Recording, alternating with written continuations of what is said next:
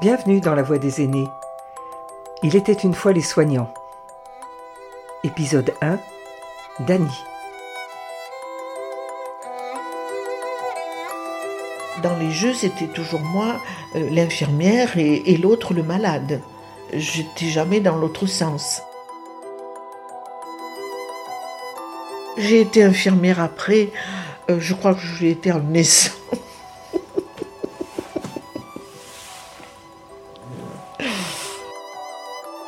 J'ai une cousine, on l'a remarqué beaucoup dans la famille parce qu'originale, parce que ne faisait jamais ce que les autres faisaient, enfin, etc.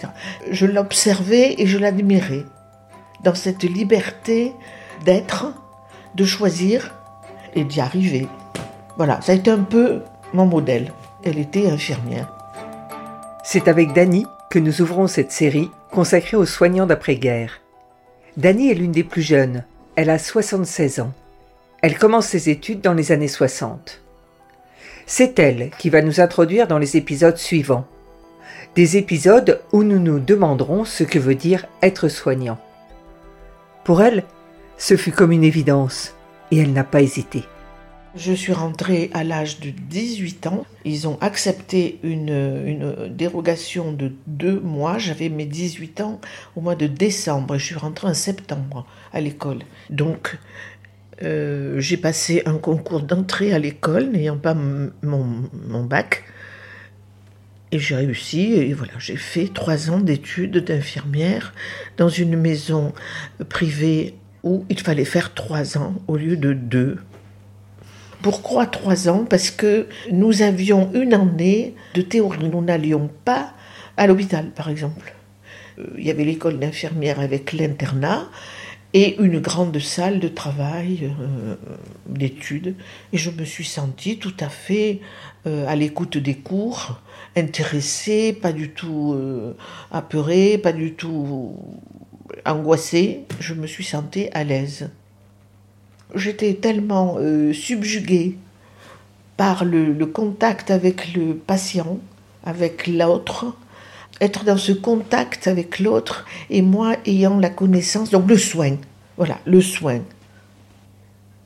Nous avions tout un uniforme qui se, remarquait énormément. C'était la, grande robe bleue, un, un joli bleu clair d'ailleurs, très plissée, la robe plissée devant et derrière. Ensuite, le tablier blanc, le voile blanc, c'était l'uniforme des filles de la maison de santé protestante de Nîmes. Les filles de la maison protestante de Nîmes. Ça a été... On nous remarquait partout avec ces blouses dans l'hôpital.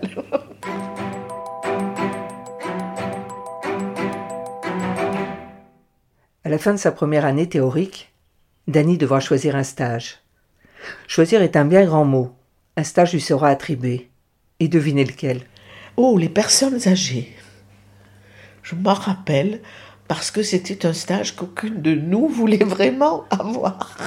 Les personnes âgées. J'aurais été plus attirée vers la maternité ou vers la médecine ou, euh, ou les maladies euh, infectieuses, enfin je sais pas, d'autres sujets que les personnes âgées. Cependant, j'ai fait mon stage de trois mois aux personnes âgées avec euh, l'apprentissage euh, du geste et surtout euh, de, la relation avec l'autre.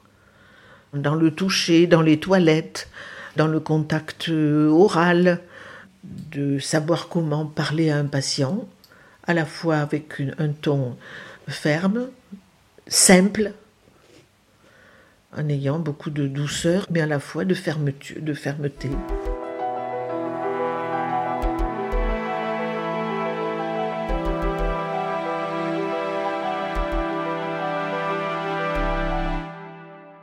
Je me suis mariée à la fin de mes études. Elle obtiendra son diplôme d'État en 1965. Et nous sommes partis en Suisse avec mon mari. Il était euh, bijoutier horloger. Moi, je travaillais à l'hôpital de la Chaux-de-Fonds et mon mari dans une usine d'horlogerie, bijouterie. J'arrivais dans un hôpital ultra moderne qui était le test modèle.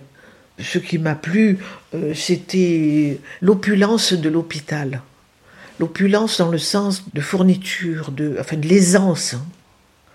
Moi, je quittais un, lieu, un hôpital où il fallait toujours courir et on s'arrachait les instruments, on s'arrachait le matériel, alors que là, il y avait euh, une opulence. Ça, c'était des marques qui m'ont réjoui et choqué à la fois.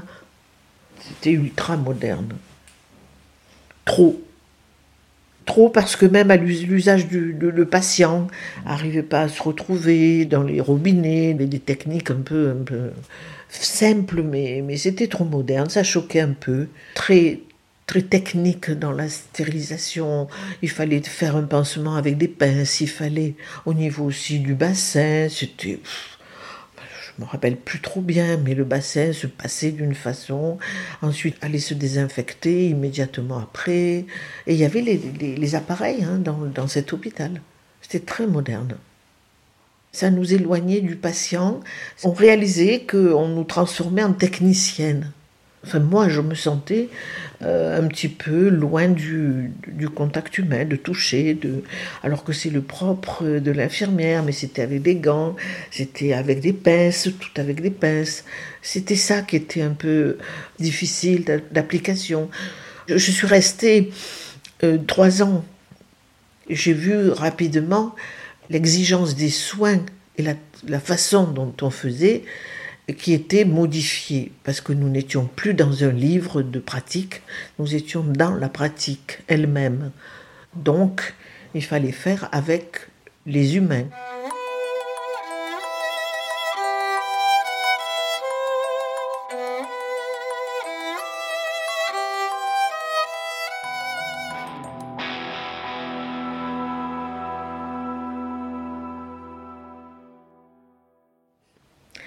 Ma maman était une, charmante maman, une merveilleuse maman, mais voulait ses enfants près d'elle euh, avec un discours de c'est pour toi ma fille et, je veux tout pour toi, tout pour toi, tout pour toi, mais c'était moi je veux ça, je veux ça, je veux ça pour elle. Elle était en activité avec papa, il tenait une boulangerie-pâtisserie. Donc elle avait son activité à la vente et mon père à la fabrication. Mais cependant, ce travail même très euh, occupant, quoi, euh, l'apprenant, elle a eu une réaction euh, excessivement forte au départ de sa fille, ce qui m'a induit fortement à demander, à solliciter mon mari que nous devions rentrer.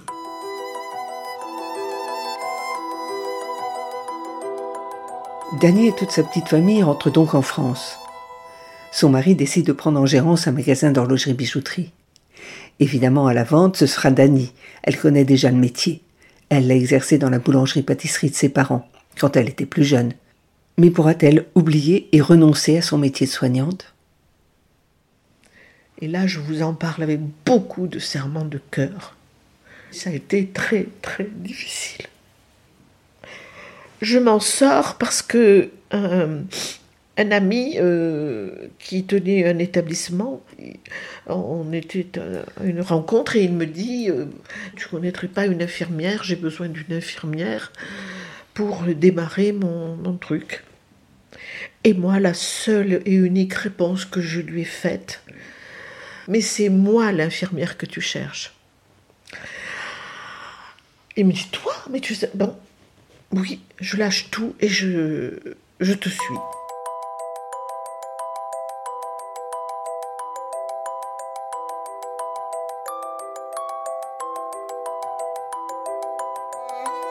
Dany vit aujourd'hui dans une maison de retraite. La Voix des aînés, une production signée Partage de voix avec le soutien de la Fondation Corian pour le bien vieillir. Réalisation Sophie Pillot Agnès Maton. Musique David Gubitsch. Retrouvez leurs voix, leurs souvenirs, leurs confidences sur le site de la Fondation Corian pour le bien vieillir et les plateformes de téléchargement.